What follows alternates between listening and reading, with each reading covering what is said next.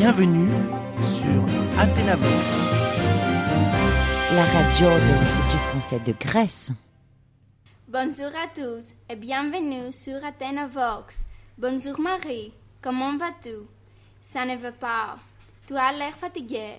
Ça va, mais je suis en train de faire des exercices de français et c'est très difficile. Ah bon, mais qu'est-ce qui est difficile exactement? Les propositions de pays. Je ne comprends pas pourquoi on doit dire en Grèce, au Canada, aux Philippines et à Madagascar. Pourquoi changer de propositions tout le temps? Je te propose d'appeler le professeur Zenet, le plus grand professeur de linguistique. Tu es d'accord? Oh oui, s'il te plaît, parce que je ne comprends pas la logique de ces propositions. Bonjour, professeur Zenet. Vous êtes le plus grand professeur de linguistique au monde.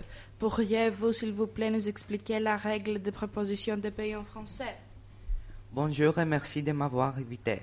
En général, beaucoup de pays sont féminins comme la France et la Grèce, donc on dira en France et en Grèce. Mais pourquoi dit-on au Canada et au Portugal alors? Parce que ce sont des pays masculins.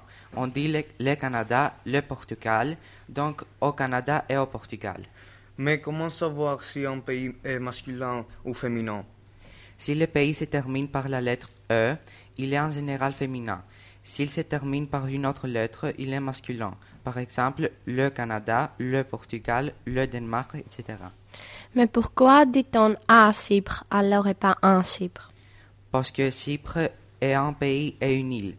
Dans le cas de certaines îles, on utilise la préposition en, comme à Chypre, à Madagascar, à Malte.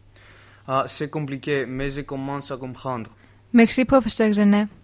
Et merci à tous nos auditeurs. À bientôt sur Athénavox, la web radio de l'Institut français de Grèce.